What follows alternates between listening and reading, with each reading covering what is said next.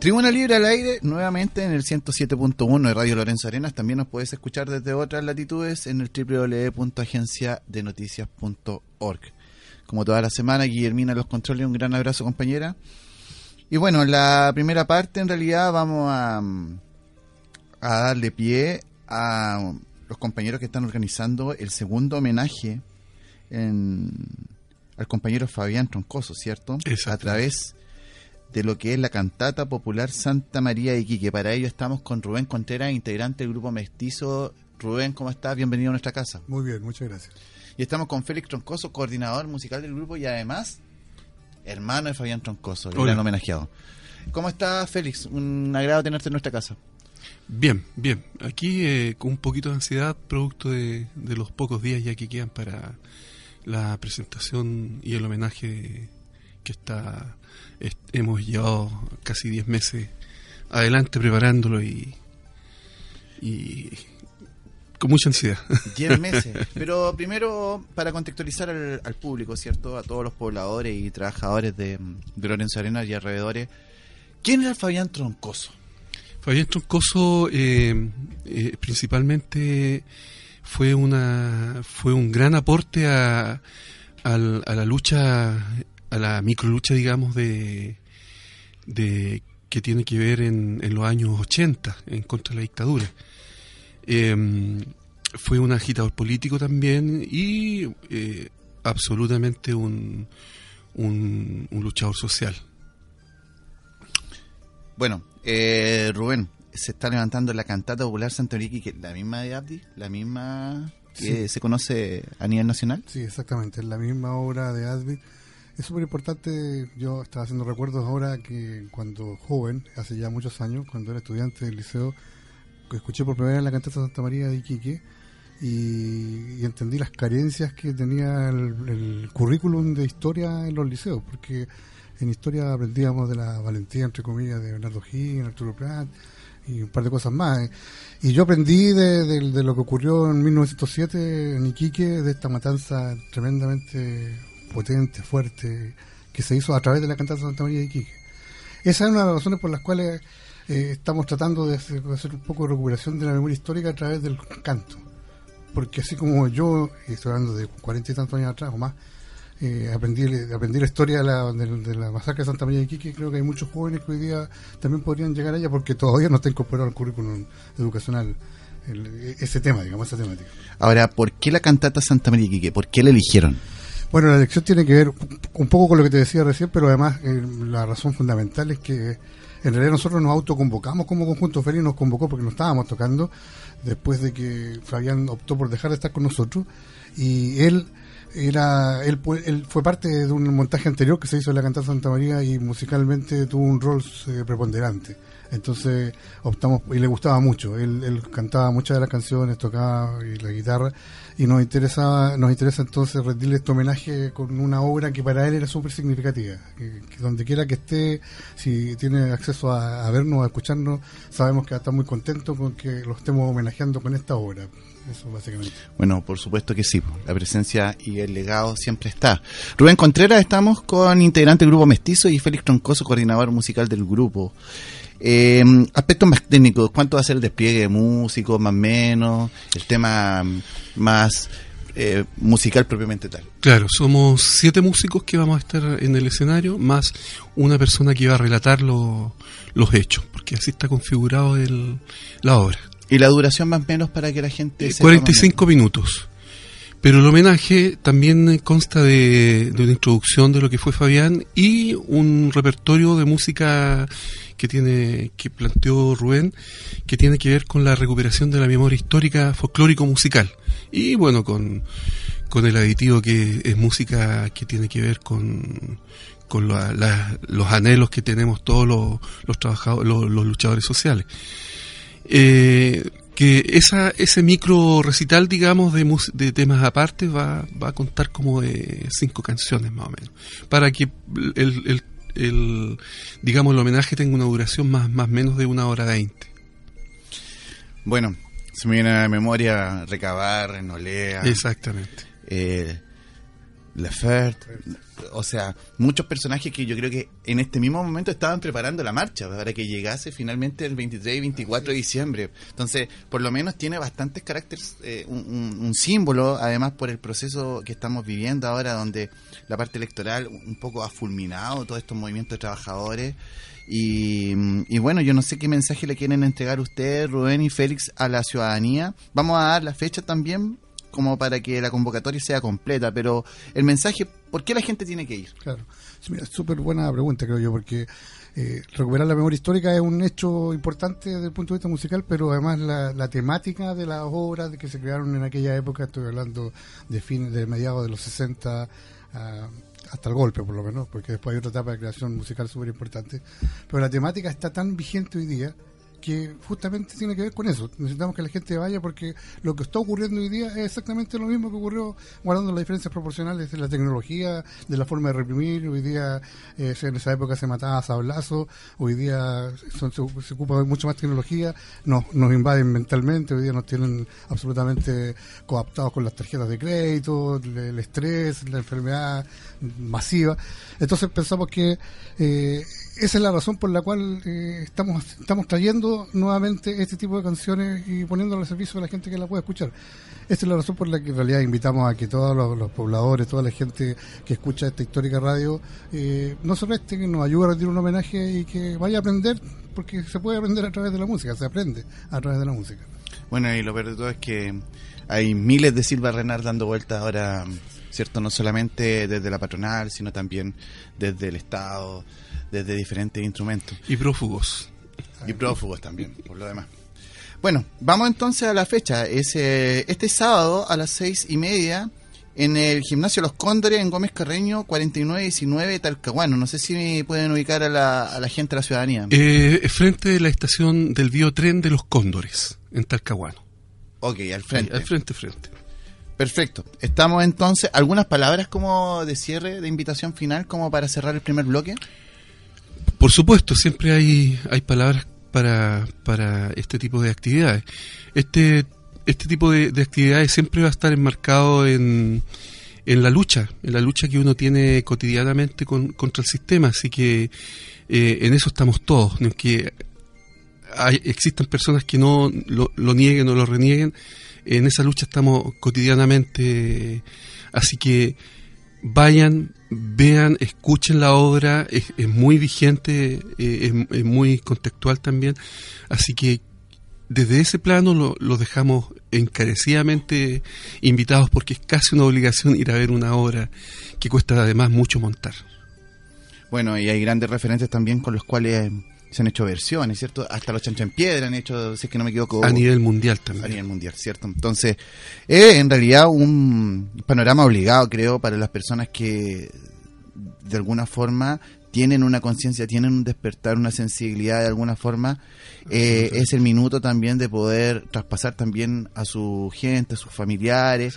Es un muy buen panorama familiar entonces. Repetimos entonces qué, día y fecha es el este sábado, ¿cierto? Este sábado 2 de diciembre, eh, desde la, perdón, a las 18.30 horas, en el gimnasio de los Cóndores de Talcahuano, frente eh, en el paradero frente a la estación del biotren de los Cóndores. Bien, estamos entonces agradecidos Rubén, Félix, muchas gracias. Muy su casa cuando quieran nomás. Vamos Guillermino a una pausa y volvemos pronto. Bernardo Neira hablándonos sobre la nueva central de trabajadores. Bueno. Porque el pueblo es poder, la mano no le han de torcer.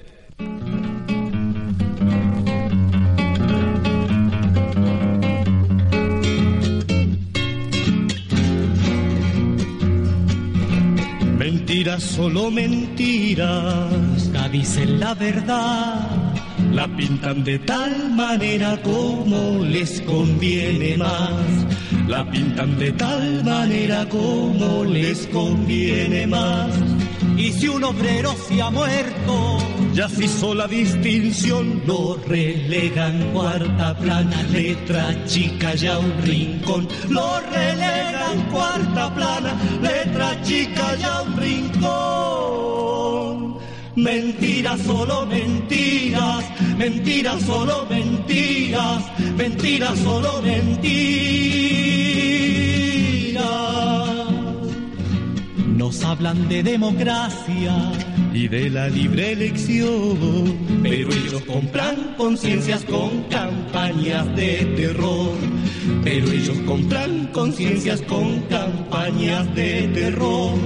Pero al pueblo que le importa, si ya escogió su camino, el terror se les dio vuelta y arrancan despavoridos. El terror se les dio vuelta y arrancan despavoridos. Mentiras, solo mentiras, mentiras, solo mentiras, mentiras, solo mentiras. Las leyes son respetadas, así lo dijo el paleta. Perdieron las elecciones, ya tienen su cuchufleta. Perdieron las elecciones, ya tienen su cuchufleta. Si no aceptan la victoria, si les niegan su destino, el pueblo sabrá vencerlos, vende patrias y asesinos. El pueblo sabrá vencerlos, vende patrias y asesinos. Mentiras, solo mentiras, mentiras, solo mentiras, mentiras, solo mentiras.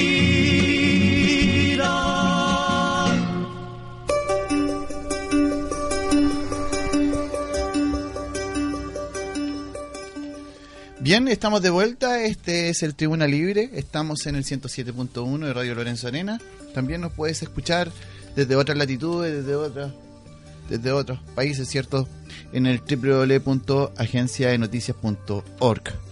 Bueno, esta vez nos toca hablar sobre la construcción de la central clasista de trabajadores acá con un proyecto muy interesante que, que lo va a explicar precisamente uno de los compañeros que es promotor de este proyecto, Bernardo Neira, destacado dirigente sindical y federativo del Sename y obviamente también conocido más nacionalmente por eh, ser cara de eh, este de esta, gran de este gran movimiento no más FP pero esta vez más que hablar de no más FP vamos a hablar un poco de esta alternativa que tiene la clase trabajadora para poder eh, un poco contrarrestar estas condiciones en este nuevo ciclo neoliberal donde de alguna forma estas organizaciones de clase han sido cooptados, estoy hablando sobre todo de la CUT, y, y bueno, ¿qué más definición que, que, lo puede dar nuestro compañero Bernardo? Bernardo, ¿cómo estás? Muy buenas tardes, bienvenido al Tribuna Libre. Bien, muy bien, eh, saludar a todos quienes nos escuchan y un fraternal eh, abrazo y bueno, contarles que Hoy día nos encontramos acá invitados por, por ustedes y agradecer el espacio, como siempre, eh, disponible para organizaciones de trabajadores y para organizaciones sociales. Eh, llegando hace poquitos días de Puerto Montt, eh, por dos días, y, y, a la pasada también por Valdivia, porque estamos construyendo, elaborando un proyecto nuevo con varias organizaciones sindicales con la Confederación General de Trabajadores de Chile, la CGT, que ya lleva cumplió 25 años trabajando con el sector de los sindicatos más precarios, que son los restaurantes, los pubs, la hotelería en Chile, que no se conoce mucho porque quizás no tiene tanta tribuna en televisión, pero ha hecho un trabajo de hormiga y agrupa, estamos hablando de 15.000 trabajadores a lo largo del país, tienen sindicatos también en, en Punta Arenas. Y lo que estamos haciendo es quizás un proceso un poco inédito, eh, que es mostrarnos eh, en cuanto a la idea y en cuanto a la forma en que queremos organizarnos como una nueva central eh, para la clase trabajadora en Chile y que lleve adelante, ¿cierto? en este mostrar, en este encontrarnos en, en las distintas regiones y las distintas ciudades con los que quieran escuchar, dirigentes sindicales, trabajadores organizados o no,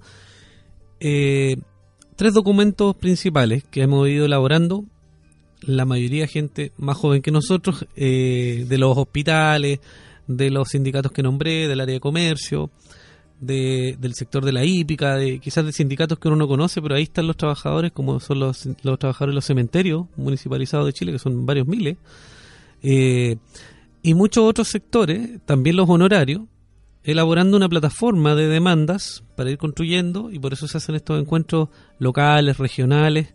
Ya se hizo el de la zona central, este martes 5 corresponde a la provincia de Concepción y extendemos la invitación a toda la gente que quiera ir a las 17.30 del martes 5 de diciembre en el sindicato NASPETROX a escuchar, a compartir, a debatir, a conversar qué les parece este proyecto.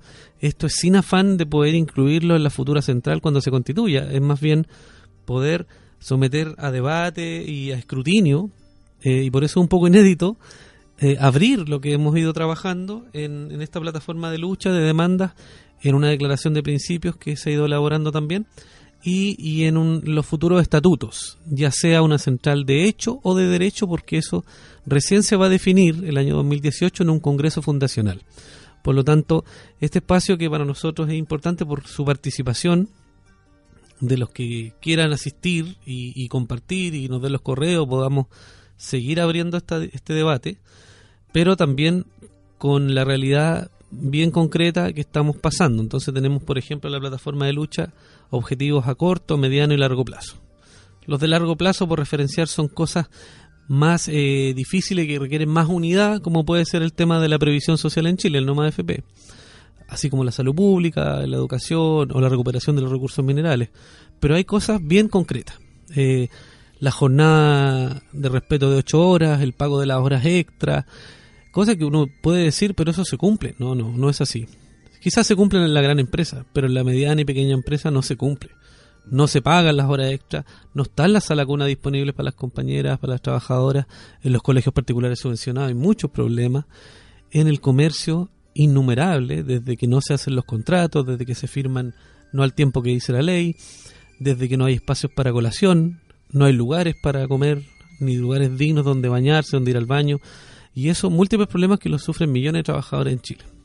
Nosotros, más que dar respuesta a, a los grandes temas, partimos por desde lo pequeño y desde ahí vamos trabajando con las distintas realidades para ir también yendo a la negociación por rama, que es muy importante poder restituirla en Chile.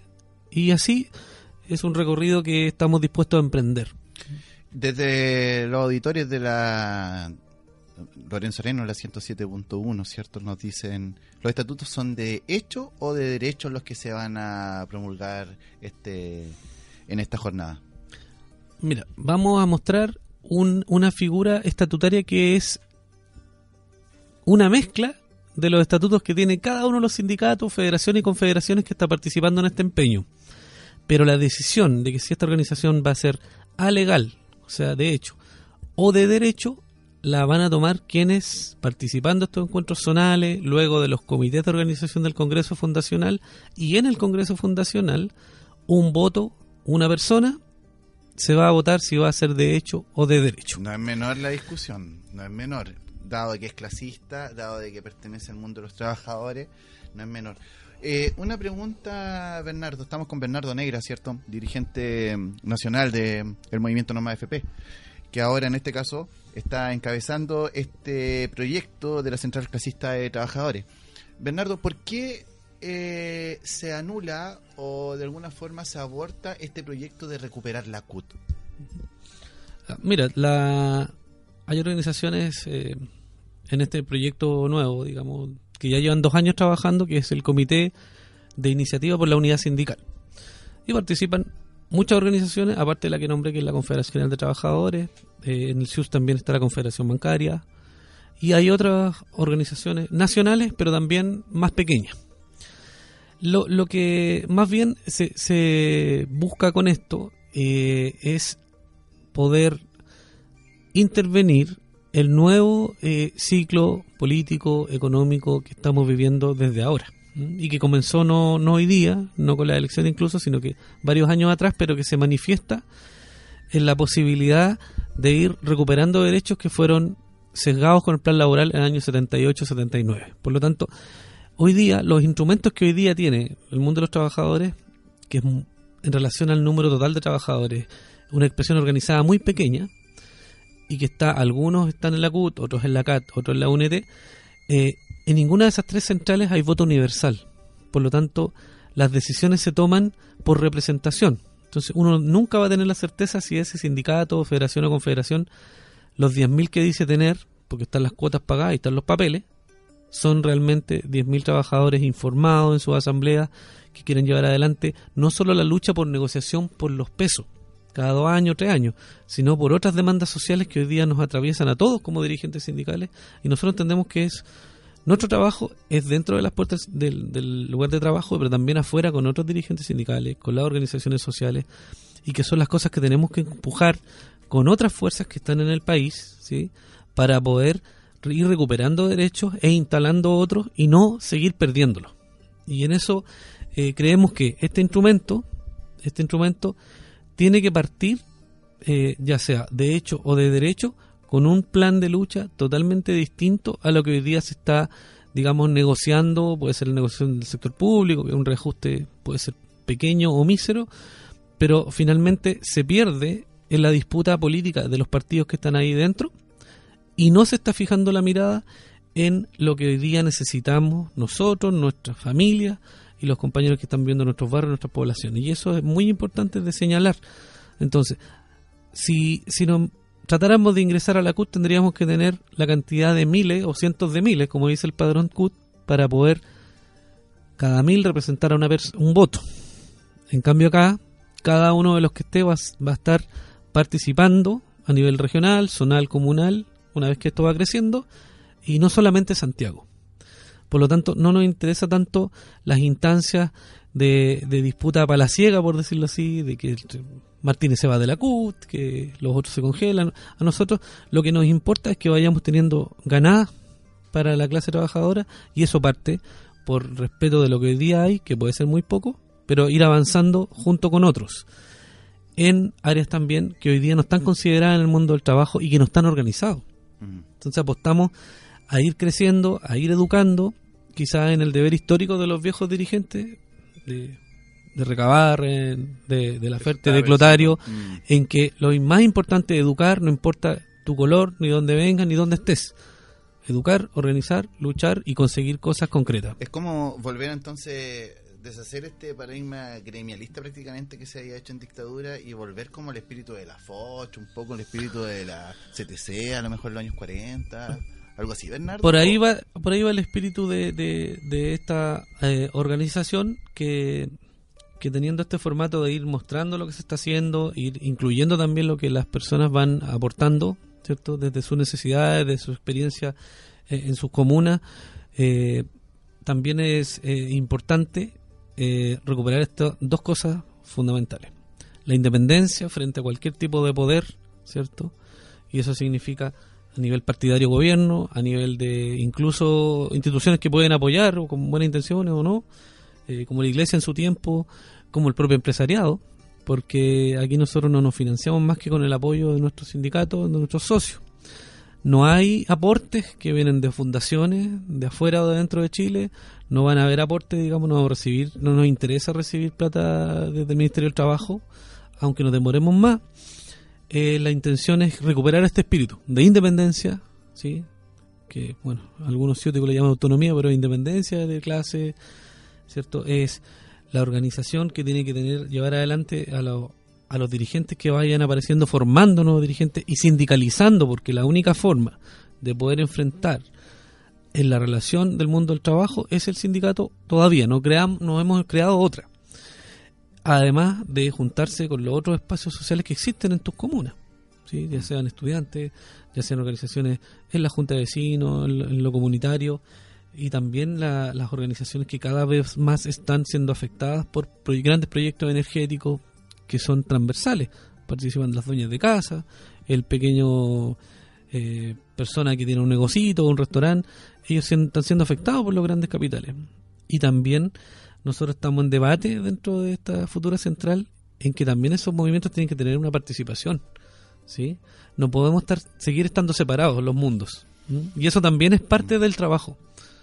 Eh, Bernardo, una pregunta que es bien de rigor, ¿ah? que es eh, teniendo una tan baja tasa de sindicalización aquí en Chile, ¿cómo, cómo va a sortear este, esta nueva organización, ¿cierto? Este, este rompimiento de burbuja que ha provocado esta instalación de subjetividades neoliberales en el mundo del trabajo. Ujú. Lo, lo primero es que el, nosotros nos vamos a externalizar el tema de la educación, formación y organización de los trabajadores que hoy día no están organizados. Lo vamos a hacer nosotros mismos. Por lo tanto, hay un tema hay, una, hay un tema de confianza y validación que se va a lograr en el trabajo. No es automático, no es espontáneo. Pero sí está tomada esa decisión y hay organizaciones dentro de la comisión organizadora que son no ni confederaciones, que, que está bien que estén, ni federaciones, sino que eh, está la asociación intersindical, que son la mayoría, somos profesionales que estamos ahí, eh, y que hacemos una labor de eh, educación sindical, de economía política, de participación en las negociaciones colectivas, pero la preparación previa a la- no llegar sí o sí a la huelga. Por lo tanto, hay una intención de ponerle el hombro a esto. No es eh, que me van a financiar y por eso voy a subcontratar a un abogado o un economista. Dentro de nuestra clase, dentro de los propios sindicatos hay gente que sabe y tiene experiencia y eso es lo que estamos ocupando y vamos a seguir ocupando. Eso es lo que te iba a preguntar, porque detrás de cada central, ¿cierto? Detrás de cada eh, gran movimiento, siempre hay organizaciones que lo fundan. En este caso, ¿cuál nos podrías decir, Bernardo, que son estas organizaciones o estas patas que están eh, organizando esta, este gran proyecto de la Central Clasista de Trabajadores que parece que estamos en un estamos siendo protagonistas de algo súper histórico por lo demás porque mm, si tú me dices de que esto tiene la misma figura la misma directriz de la FOCH estamos hablando de una condición de central que, que es muy parecida a la que opera en, en, en España, por ejemplo, en Argentina, donde ya los elementos de resistencia eh, son explícitos. Claro, o sea, hay, hay, independiente de lo que uno conozca de otra experiencia de otros países, hay, hay por ejemplo, en Brasil o Argentina está la CTA, que no está, digamos, en la tradición histórica de la burocracia de la CGT argentina, pero también está la ATE, la Asociación de Trabajadores del Estado, que es muy importante porque diseña política, diseña propuestas y también se junta con la otra central, que es la autónoma, y, y empieza a empujar planes de lucha y lo desarrolla durante el año. Y en Brasil tenemos la experiencia de la CSP con Luta, que no solamente hay sindicatos que participan ahí activamente, ellos tienen su legalidad, se constituyeron bajo la legalidad en Brasil, pero su organización interna es distinta. Acepta movimientos sociales, LGBT, mujeres, sin tierra, sin casa, y están todos bajo el mismo paraguas que la CSP, que es la Central Sindical y Popular, con lutas. Entonces, eh, son experiencias que uno va aprendiendo hasta la CGT en España. ¿sí? De hecho hay un encuentro ahora en enero, y, pero es muy caro viajar, así que tendremos que conseguirnos los, los resultados nomás. Pero eh, asimismo lo- lo uno ve, observa al lugar- alrededor del mundo, no solamente hay avances desde el empresariado, digamos, en, en su modernización, que es cortar, despedir trabajadores y reemplazarlos por máquina o tecnología, sino que también hay resistencia y también hay avances desde el mundo de los trabajadores, donde nos juntamos con otros y, y en donde también eh, creemos que si la, le- la ley nos pide 50.000 trabajadores para constituirnos legalmente y el otro año no están, no importa. Vamos a seguir trabajando, no con el objetivo de tener la legalidad, sino que ponernos de acuerdo y establecer planes nacionales que son Mm. tarifados por rama. O sea, desde la práctica concreta, llegar y empujar para que eso en algún momento sea parte de la legalidad, como lo hicieron los viejos desde el- las mutualidades en adelante. Puede ser muy ambicioso, lo es, pero hay mucha gente con bastante experiencia, habemos otros de edad intermedia y hay mucha juventud en esto que se ha ido adaptando y organizándose en las realidades que son precarias, como los honorarios, que tienen su Mm. unión nacional y varios de esos sindicatos participan en, en este empeño. Claro, los subcontratados igual. de Claro, en, la- en, la- en el Comité de Iniciativa de Unidad Sindical también participa, como, eh, está la Confederación Bancaria, que está in- muy interesado en el tema de la negociación ramal. Eh, ayúdame un poco con ese Sí. concepto. Este comité de iniciativa de la unidad sindical, este es el gran paraguas que reúne eh, Correcto. o que, que- que organiza esta central clasista de trabajadores. Sí, comienzan hace más de dos años, eh, varios dirigentes, yo diría, ¿Y- dónde en su mayoría en, en Santiago. En En, Santiago, se empiezan a juntar porque está la, las- hay, hay sedes más índices sindicales eh, y, y se empiezan a juntar con el objetivo de eh, poder trabajar, digamos, eh, pilares sobre los cuales ir y eh, ir avanzando en una constitución de una organización mayor, que hoy día es la central. ¿Esta ciudad nace desde qué sector o desde qué de, o desde una multisectorial precisamente? Del- nace de la, del, primero con, el empeño de la Central General, eh, perdón, la Confederación General de Trabajadores, que, que representa este mundo del comercio, los restaurantes y, los, y la hotelería, digamos, que se junta con la bancaria, que se junta con la Unión Clasista de Trabajadores, que son trabajadores del Transantiago, también precarios, que, que son trabajadores de malls, trabajadores de, de digamos, del retail, eh, no necesariamente agrupados en grandes federaciones o confederaciones, sindicatos autónomos que van juntándose y se van agrupando por una idea principal, que es establecer un, un piso mínimo de cumplimiento de la legalidad vigente. No es porque el Código del Trabajo sea bueno, sino porque ni siquiera se cumple eso en Chile. ¿sí? Desde el mundo del subcontrato y desde los más precarios que están menos organizados. No partimos desde el músculo o desde los 10.000, 15.000 que puede tener eh, una confederación, una federación tradicional, digamos. Y no es que seamos mejores, somos distintos. Y eso también hay mucho respeto de esas organizaciones más grandes que están en el CIUS a esas organizaciones más pequeñas como puede ser la FENTAS, que es la Federación Nacional de Trabajadores, que son eh, proyectos del Sename y de otros eh, proyectos eh, tercerizados del Estado. O sea, son privados que hacen fundaciones y corporaciones y estos chicos se han ido agrupando en la Federación Nacional de la FENTAS. ¿sí? Entonces hay psicólogos, hay profe, hay asistentes sociales, la mayoría de profesionales que hacen el trabajo por decirlo así, con la población más pobre de nuestro país y que están en condiciones que son distintas a nosotros que somos públicos, están mucho más precarios, pero estamos juntos. Mm. Y el y la AIT, que es la Asociación Intersindical de Trabajadores Clasistas, que hemos asumido un rol de aprender mucho, de formarnos en aquí y en proyectos también de, de, de transferencia de información, de luchas sociales y sindicales a lo largo del mundo. Y lo que hacemos es eh, trabajar mucho en, en, el tema de la reforma laboral, cómo se implementa y cómo reaccionar a eso, tanto de lo legal como de lo alegal, y, y también las otras temáticas que nos van presentando. Entonces, como tenemos muchos profesionales, en vez de hacer consultora, hacemos una gran organización que estamos ahora ya en un número de 35 dirigentes, lo cual no, no, no deja de ser, porque todos tenemos nuestra tarea ahí. Viajar, dar a conocer, educar, ayudar en los conflictos, ¿cierto? Para que tengan una buena resolución y no necesariamente estar en el, en el, digamos, en el rito de la negociación reglada que es cada dos años y mientras tanto me preocupo de la canasta que está bien, del partido de fútbol que está muy bien, del Día de la Mujer que está excelente, pero también nosotros nuestro deber principal es educarnos para enfrentar mejor a la contraparte que es el empleador sea Estado o sea privado. Bueno, la negociación colectiva parece que fue creado para descomprimir este movimiento social, por lo que se ve. Eh, la IT, por lo que tengo entendido, tiene expresión en todo Chile, ¿cierto? Eh, por lo menos por lo que por lo que uno puede percibir desde la, de la red. Y la FENTAS dice Federación Nacional de Trabajadoras y Trabajadores del Área Social. Del área social, sí. ¿Esto es nuevo? Ellos son, eh, no, llevan llevan bastante. Nosotros, o sea, IT llevamos dos años, eh, pero la FENTAS lleva mucho más deben ser cuatro años.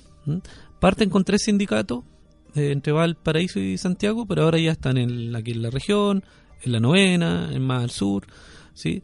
Eh, lo cual es muy difícil organizarse en unas consultoras que parten con 10 trabajadores, 20, 30 y unas más grandes. Entonces, que reciben plata del Estado, pero que son administradas por privados. Por lo tanto, los rige el Código del Trabajo. Pero han establecido negociaciones colectivas, han ganado cosas con la Corte Suprema, así como nosotros los del Estado ganamos por tutela laboral, pero ellos es mucho más el mérito porque las condiciones de organización, ellos, el empleador escucha y lo echa de inmediato. ¿Sí? Mm. Y no hay nada que apelar porque le aplican el artículo necesidades de la empresa, el 161. Mm. ¿sí? Eh, entonces, ellos han desarrollado un trabajo muy inteligente de ir apoyándose, a medida que se van constituyendo los sindicatos, de ir apoyando cada una de las negociaciones que van sucediendo en el tiempo. Y eso les va dando fuerza, pues. Y hoy día ya tienen más de una docena de sindicatos a lo largo del país. Bernardo, así como para poder empezar a, mm, a vincularnos con, los trabajadores que nos están escuchando, eh, ¿se puede ser parte de la CUT y se puede ser parte de la Central Clasista de Trabajadores? O sea, en, Chile se, se, la afiliación de, partida no puede ser de la solamente del directorio de los dirigentes. Tiene que ser con la asamblea decidiendo con ministro de fe. El sindicato completo. El sindicato completo. La federación tampoco puede tomar decisiones así, mm. ah, me llevo a mis 10 sindicatos. No. Cada asociación o sindicato base tiene que tomar la decisión. Pero la legalidad, hoy día al menos, no permite estar en dos centrales de derecho a la vez. ¿sí? Lo que sí puede pasar, y pasa, es que la gente que está en la NEF, que no es una central, es una confederación de asociaciones gremiales del sector público. Hay gente que está en la CUT, como ANEF, y hay otra gente que está en la CAT, Como sindicato. como sindicato de la región Correcto. o base. ¿sí? Correcto. La diferencia de- lo determina tu localidad y tu decisión, tu autonomía. ¿sí? Pero porque la NEF es una confederación, no es una central que es la figura mayor en Chile, al menos desde la legalidad. Por lo tanto, quienes estén. eh, Nosotros no buscamos sacarle gente a nadie, ni vamos a hablar en contra de nadie. Constatamos que una tiene, no tienen voto universal y nosotros queremos sí tenerlo y sancionarlo en los estatutos. Ya sea eso lo diga la ley o no lo diga, lo vamos a respetar igual. Entonces, lo que buscamos es trabajar en el mundo que está organizado y no está en las centrales, ¿sí? Que es precario, que a veces es estratégico, ¿cierto? en áreas de la exportación, que están en su sindicato porque a lo mejor están muy bien, ganan sobre el promedio, pero igual tienen problemas. ¿sí? que es la modernización, la tecnologización y la robotización de lo que se viene, que hablemos de retail, ¿cierto? Que uno los ve, las máquinas de Sodima, que los cajeros Correcto. que tú... Y eso es una realidad y va a ser cada vez más masivo, por lo tanto hay que enfrentar esa problemática y ninguno lo está trabajando. Eh, entonces son desafíos bastante mayores y también sobre un universo de millones que no están organizados. ¿sí? Ahora yo creo que esta nueva oportunidad de, de tener una central de clase, de alguna forma tendría eh, el efecto de, de la sindicalización legal, de alguna forma. ¿Qué pasa con aquellos sindicatos que no tienen ese formato de sindicalización legal? ¿Se puede de alguna forma aglomerar, se puede de alguna forma coordinar o generar algún tipo de instrumentalización para que estos compañeros puedan de alguna forma pertenecer a esta central clasista? La- lo, que, lo que está claro hasta ahora es que el formato de estatuto, pues, digo que nos va a regir con o sin la inspección del trabajo poniéndole el timbre, es que hasta el momento, por ejemplo, asociaciones de algueras, recolectores de orilla, pescadores artesanales que no están en ninguna central pueden estar, trabajar con nosotros. Por ejemplo, artesanado que hay, Mm, asociaciones de artistas, cine, etcétera, también los famosos fondar, cualquier figura que se pueda asociar, no necesariamente el Código del Trabajo puede estar porque son de trabajadores, es una expresión de trabajadores, ¿ya? Ahora, lo que tenemos que ganar algunos sectores que creemos esto que los movimientos que no necesariamente están en la relación bajo un salario y con cualquier tipo de contrato tengan que estar necesariamente asociados para poder participar de una instancia como esta. ¿Ya? Y eso es un tema a, a ganar, por eso a debatir, a, a ver la necesidad de que, que pueda pasar. Ahora, ojo que hay un entre un 12 y un 14%, y yo creo que es menos, porque hay mucha cifra disfrazada acá. Un 10% de la gente que está trabajando hoy día, que son casi 10 millones de personas en edad de trabajar, tiene sindicato. Pero hay casi 6 millones que sí tienen contrato. Por lo tanto, el que tiene contrato, teniendo más de 8 trabajadores, sí se puede sindicalizar. Lo que pasa es que ni al que tiene 25 trabajadores ni al que tiene 50 le conviene que haya sindicato. Claro. Es visto como un- algo terrorífico. El que se organiza o es comunista o no quiere, o quiere dejar de Correcto. trabajar, que va a hacer la huelga, que me va a hacer pérdida.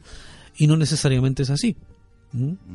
No Bueno, necesariamente es así. eh, es por la instalación de la precarización en sí. Por lo tanto, Mm. yendo, yendo también a las cifras reales del Banco Central, la gran y mediana empresa da trabajo al 70% de la población en edad de trabajar.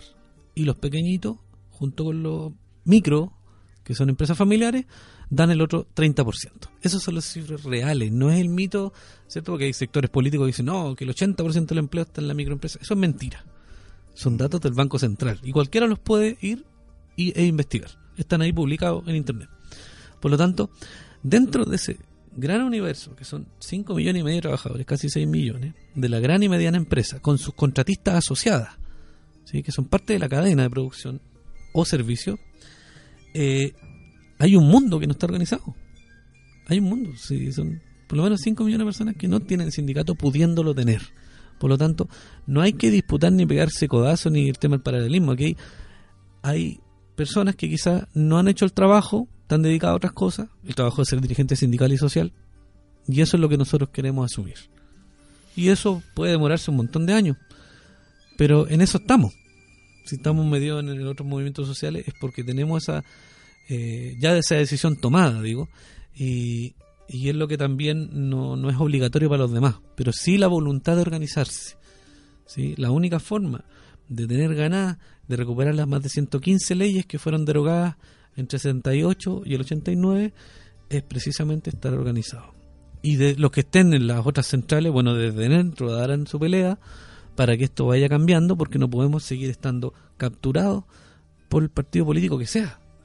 Porque eso va en contra no solamente de lo que hizo Clotario Bles en su vida, va en contra de la voluntad del ser humano de libertad, de la libertad no económica, de la otra.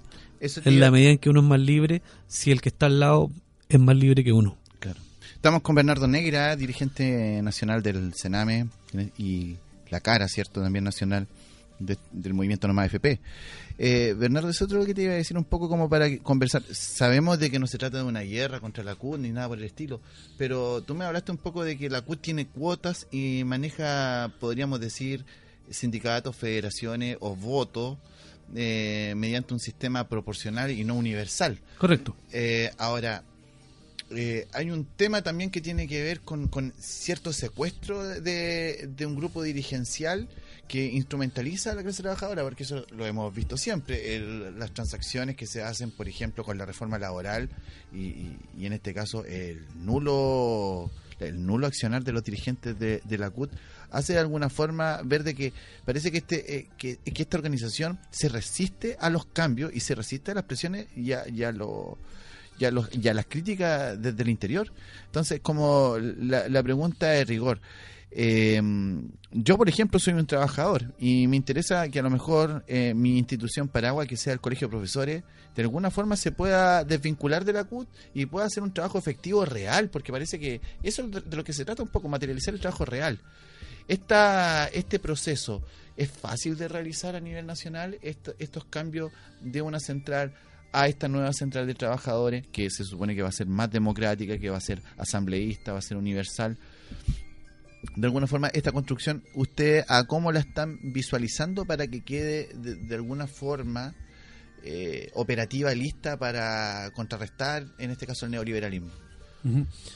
Bueno, eh, nosotros lo que lo que hemos ido trabajando eh, es fundamentalmente las organizaciones que están ahí en la invitación que, que tú preguntaste por la sigla, digamos, qué significa. Ninguna está en ninguna central, ¿ya? Entonces, eh, el, grupo fundante, que no es eh, pequeño, digamos, estamos hablando de varios miles o un par de docenas de miles, eh, y que puede llegar con estos encuentros zonales a ir creciendo antes de constituirla del Congreso Fundacional. Eh, nuestra idea, como digo, no, siempre van a estar en disputa las ideas y la forma de trabajar. Y eso no lo vamos a sancionar ni ser jueces nosotros. Van a ser el resto de los trabajadores y trabajadoras que vea si los que, lo que estamos hablando, con nuestro accionar, estamos cumpliendo con todo lo que tenemos en estos documentos. Eso implica que además pueden ir elementos políticos partidistas también a disputar el espacio. Por supuesto, Mm. si eso se acepta, si la invitación para este martes y la invitación que se hizo en Santiago fue abierta. Por eso están las redes sociales. Pueden ir, podemos debatir y, y no hay ningún problema con eso, pero también hay que analizar que precisamente la central mayor hoy día no está cumpliendo la labor que ni siquiera los fundadores, sino que mucha gente en su desarrollo, como Rotario Bles y otros, eh, desarrollaron, que es poner primero los intereses de los que viven del trabajo, de la clase trabajadora, por delante de los intereses o el corazón partidario que tengas. ¿sí? Y por eso él también, desde su fundación a los pocos años, es desplazado por las máquinas partidarias. Y él decide, para no quebrar la, la central única que era en ese tiempo, no había más, eh, decide retirarse y seguir en los movimientos sociales desde la resistencia a la dictadura, etcétera Entonces, eh, decimos que hay un mundo de personas que, que requieren no una conducción, sino que educación primero y tomar decisiones por cabeza propia. Eso significa pensar en lo que les conviene o no, no desde los intereses individuales, que es lo que el sistema nos enseña a trabajar, sino del colectivo. Y eso puede ser tu escuela, tu lugar de trabajo, tu, tu lugar, mm, agrupación de transportistas, que también tienen asociaciones gremiales, por supuesto, y no necesariamente son grandes empresarios, al contrario, hay muchos partieron de choferes. Entonces, hay un mundo por conocer y para que esto vaya resultando es precisamente contrastar lo que estamos difundiendo esta idea, viajar donde están las personas, no llamar a Santiago y cortado ya con estas siglas y estas cúpulas, que igual son cúpulas, querámoslo o no, porque cada uno de nosotros se fundó en la legalidad vigente. Mm. Doy un ejemplo, con todo el respeto que se merecen y la lucha y el ejemplo que dan. La Unión Portuaria de Chile o las Uniones Portuarias de Chile, todos son sindicatos de derecho. Pero la Unión Portuaria de Chile y las Uniones Portuarias del Sur, Biobío y el Norte Son de son de facto. Mm. Por lo tanto, uno puede legalizarse, ni un problema, pero adentro tú te organizas de la forma que requiere tus trabajadores, que requiere el desarrollo también del empleador, ¿sí? que eso es muy dinámico. Nos llevan adelantado un montón de rato. Entonces, ¿cuál es el, tema? Someternos a contraste en lo que decimos, en cómo vamos trabajando y desde el inicio que esto tenga una expresión, algunos le llaman democracia obrera, otros le llamamos realmente que es participación y decisión en lo que nos compete. Y no solo nos compete lo que pasa en relación con mi empleador, sino que compete lo que pasa en la política en Chile. ¿sí? Y eso significa que tenemos que irnos juntando con otros sectores que están dando la pelea por sus demandas hasta conseguir un paraguas más grande, como tú bien decías antes, que eso lo más probable es que sea fuera de la legalidad. No importando que sus componentes hayan dirigentes, militantes o no, hayan organizaciones de hecho, de derecho, dentro de este gran paraguas. Nosotros en el NOMO FP lo hemos experimentado, hay de todo.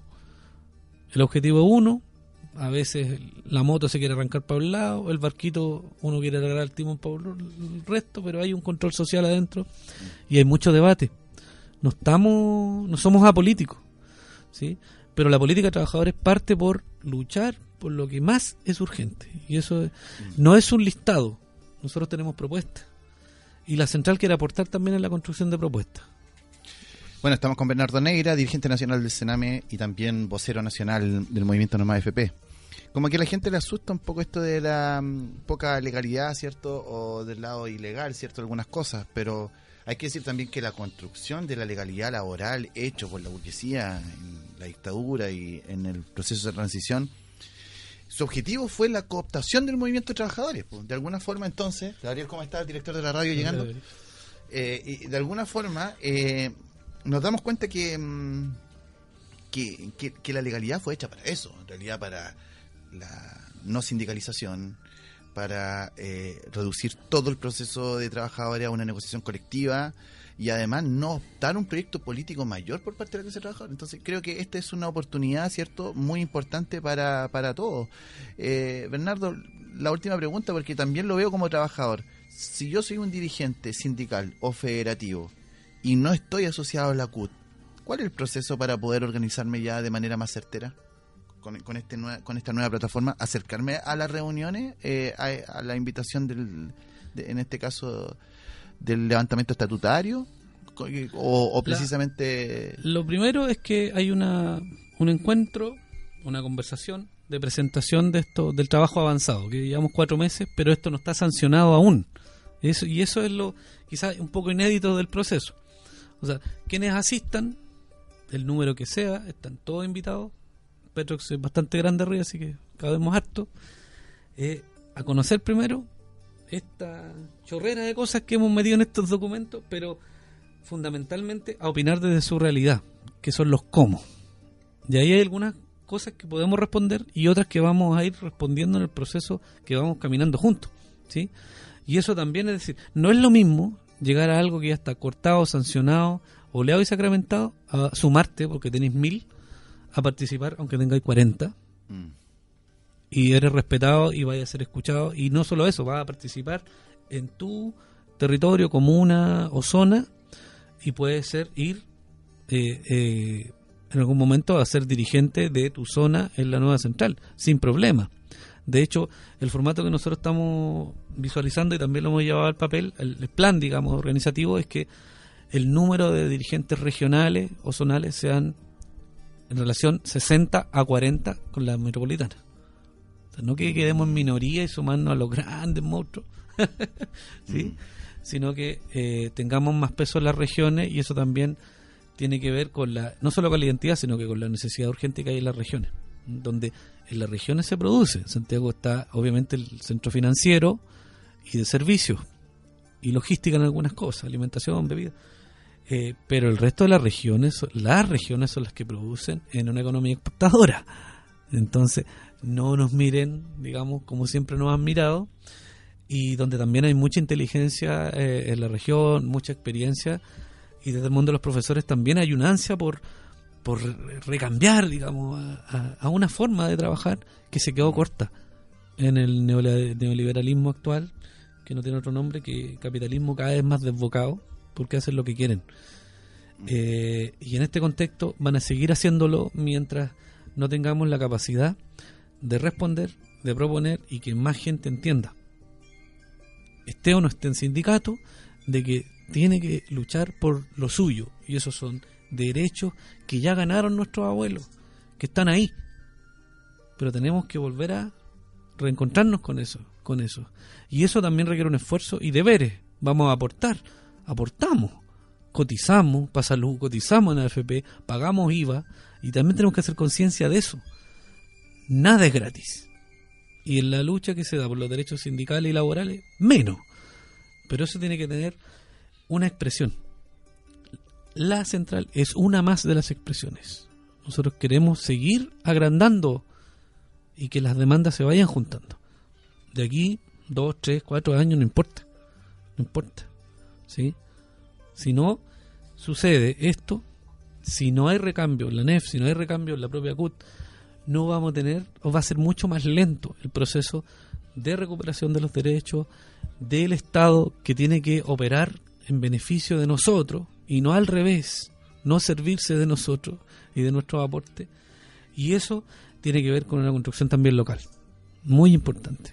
Bueno, estamos con Bernardo Negra, dirigente nacional del Sename y vocero nacional del movimiento Noma FP, en una entrevista, yo digo, histórica, porque está. mm, Voy, a cometer una in- incidencia acá, voy a relatar algo, pero está la plataforma ahí lista, está el papel, llegar y sancionar. Y, y esto va a ser el día martes 5 de diciembre a las 5 y media de la tarde en el, en el sindicato en Petrox, que, que bueno, todos lo ubican, ¿cierto? En, en Concepción. Ahora, la invitación es a pedir, a pedir los fueros, ¿cierto? Los trabajadores. Eh, cualquier trabajador puede ir, Sí. ojalá dirigente. No, cualquiera, cualquiera. Pueden ir los dirigentes con sus delegados, con sus trabajadores. Eh, primero conocer, después llevarse. Cada uno se va a llevar su set, que lo rayen y lo muestren en la asamblea siguiente en su sindicato. Y vean con tiempo y con calma. Ah, o sea, esto no se sanciona ahí, no, esto se democratiza. no, esto se está, es el proceso que yo te decía que era inédito.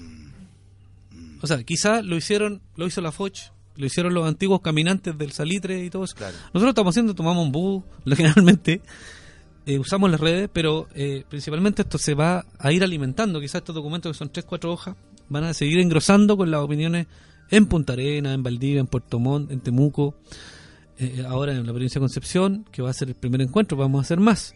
Porque, claro, dijimos el primero de mayo entre el Caguano de este año. Quizás el otro año vamos a tener un instrumento que nos va a ayudar en la lucha de los trabajadores. Y este es parte del instrumento más grande.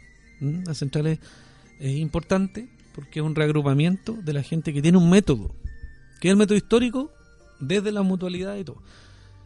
Te organizas por objetivos claros que son de tu identidad de clase trabajadora. Nosotros no poseemos ni industria, ni banco, ni cuentas corrientes millonarias, aunque los medios nos quieran denostar.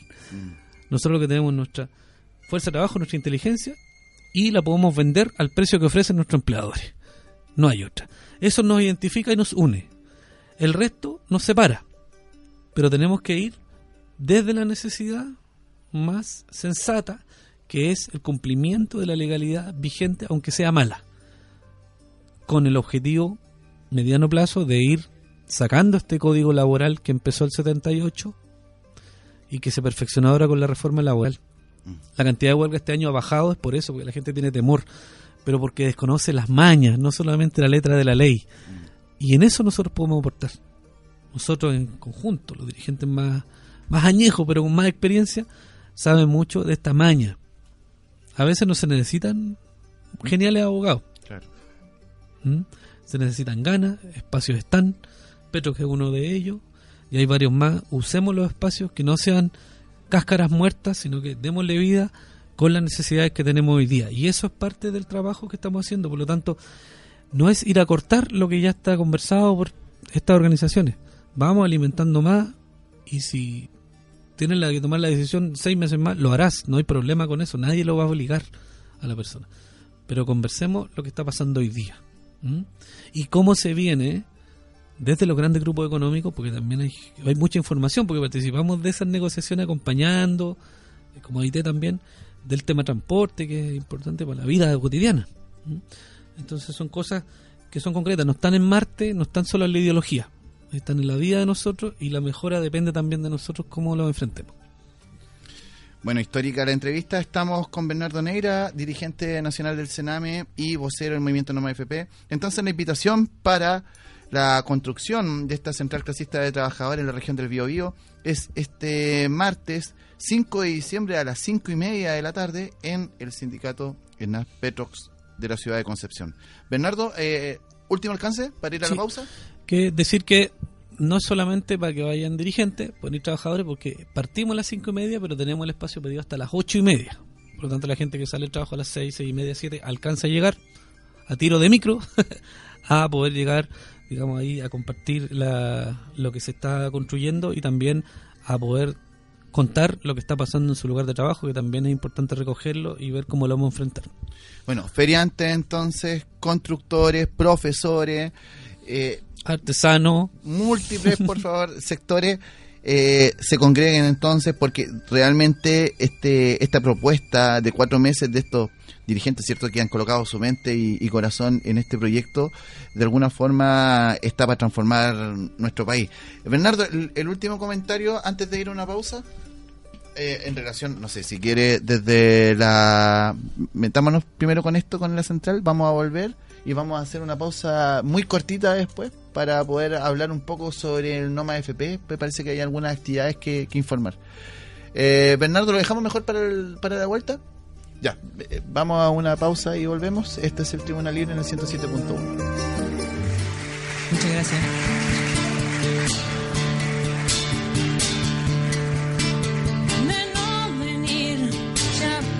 con Que jugaba sola, el jugar me enseñó. Voces de flor, de vez en vez, la pillaba solo al revés. Y aunque quizá la demora, siempre salió de pie.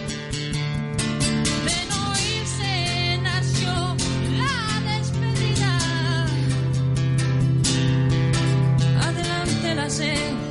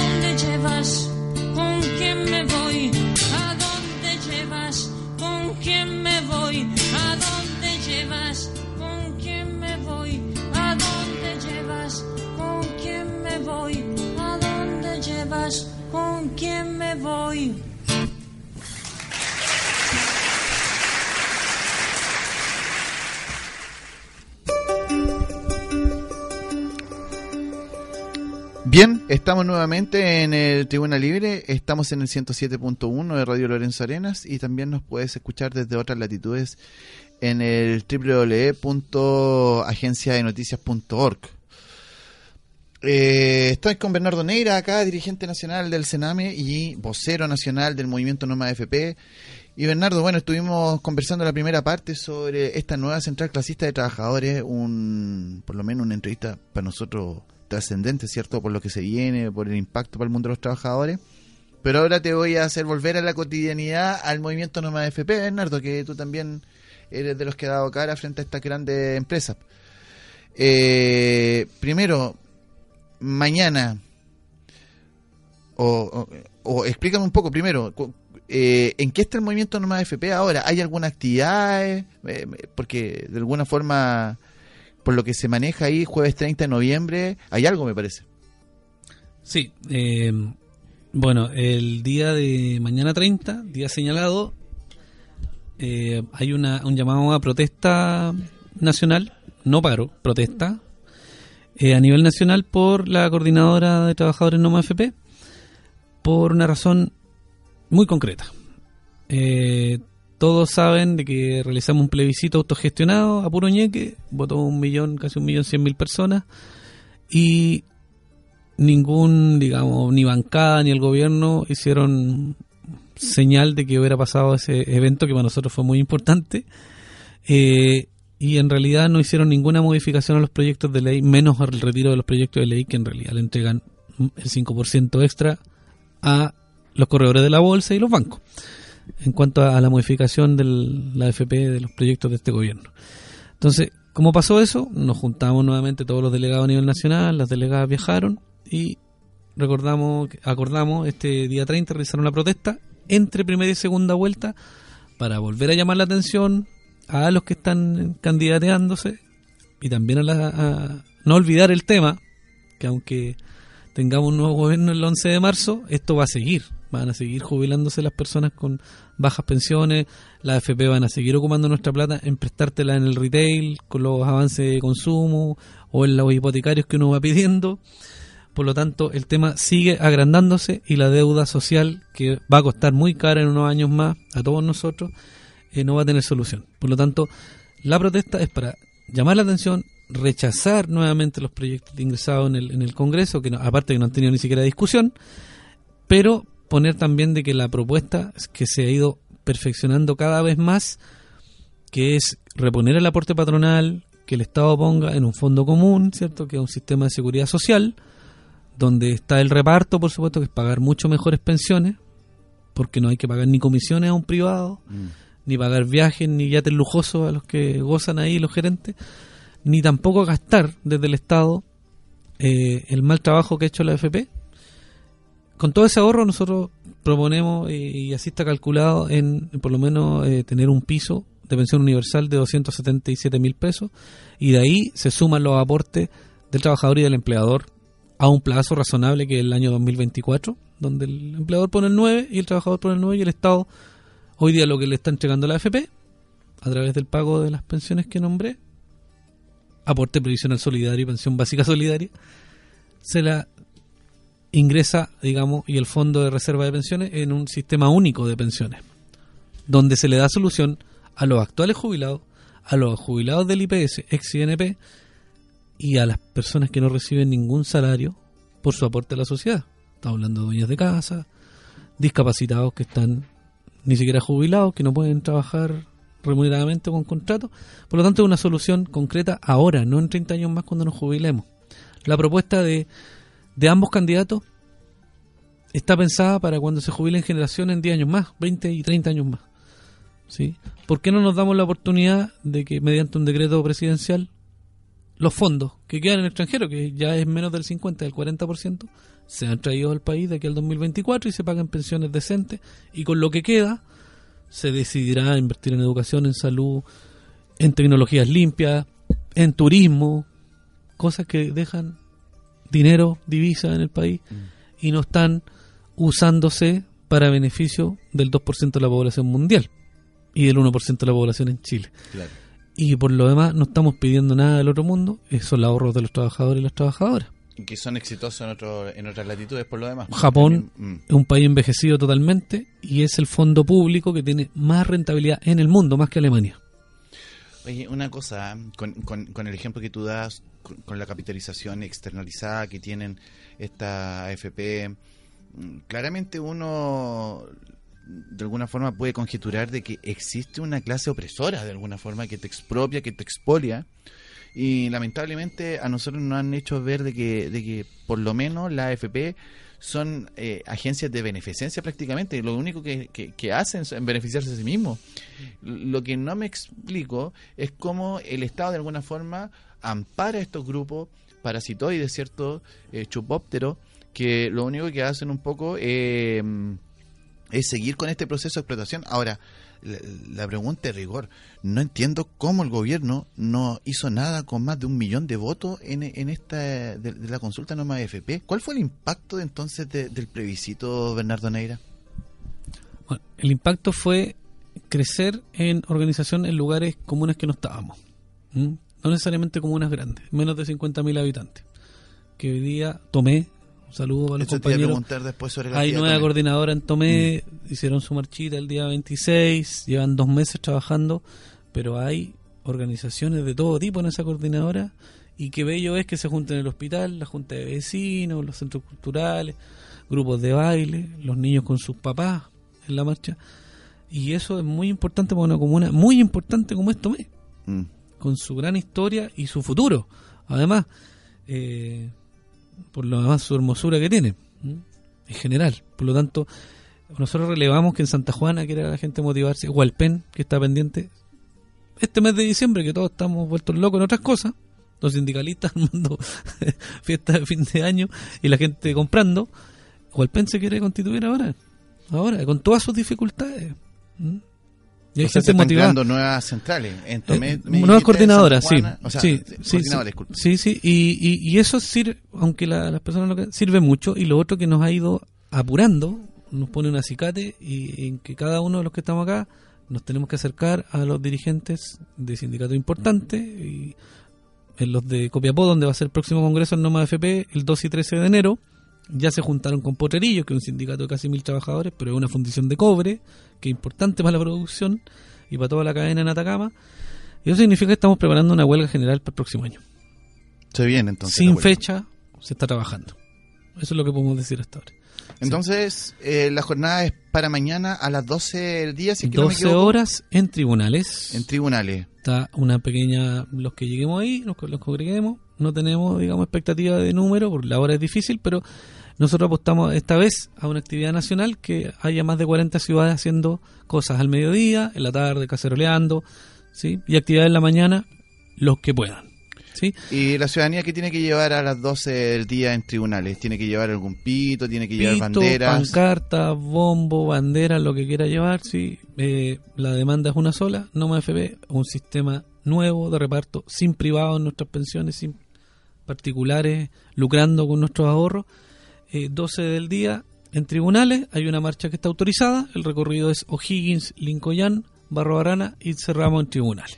O sea, va a ser cortito, cosa Cortito, para que sí. la gente vaya, la hora de colación, que la adelante un poquitito, esté con nosotros. Exacto, eso es. Bien, Bernardo, creo que ha sido una tarde redonda. Sí, Bernardo, hay otro, hay otro alcance. 30 segundos. Hospital Clínico del Sur, Mm. ex Hospital de Trabajadores, hoy día en su día 20, de huelga legal. En unos pocos minutos más comienza una velatón en la Catedral de Concepción para sensibilizar a la comunidad y que los medios de comunicación comerciales cubran. Son 226, la mayoría mujeres que están con salarios de 300 mil pesos, pero que nos atienden de igual a igual, con o sin contrato, cuando vamos ahí a la urgencia o, o la gente que se atiende ahí, y por supuesto la recuperación de los trabajadores que están en la H. Por lo tanto, qué relevante es que el empleador Juan Pablo Estenberga ni siquiera le pedimos sensibilizarse. Él tiene que dar, retribuir lo que los trabajadores le entregan a la clínica, que son miles de millones de pesos. Y hoy día están dando 7 mil pesos por persona de reajuste a tres años. Eso es más que una miseria. Es una burla y la gente se merece una retribución por el trabajo que hace a turno extenso y es gente que está especializada. ¿m? Eh, hay apoyo, pero falta mucho más y la gente tiene que saber que en 10 días para cumplirse el día 30 de huelga y empieza el descuelgue, por lo tanto necesitan apoyo. Ahí eso está en la Plaza Acevedo al frente del ex hospital del trabajador, necesitan alimentos para la vía común, presencia física y mañana también ellas están invitadas a sumarse a la marcha del mediodía para que también, si llegan los medios, puedan cubrir ese tiro de cámara, también muestre los lienzos de esta huelga de las chiquillas del Clínico del Sur. Bueno, panorama complejo. Por algo se hace urgente, ¿cierto?, la creación de una nueva central.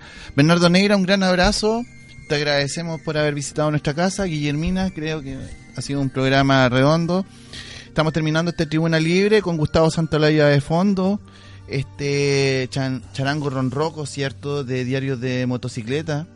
Esta película que nos evoca, ¿cierto?, la historia del Che nos avisa de que termina este esta nueva jornada de Tribuna Libre. Nos vemos la próxima semana. Un gran abrazo a todos. Nos vemos. Chao, chao. Muchas gracias, chao.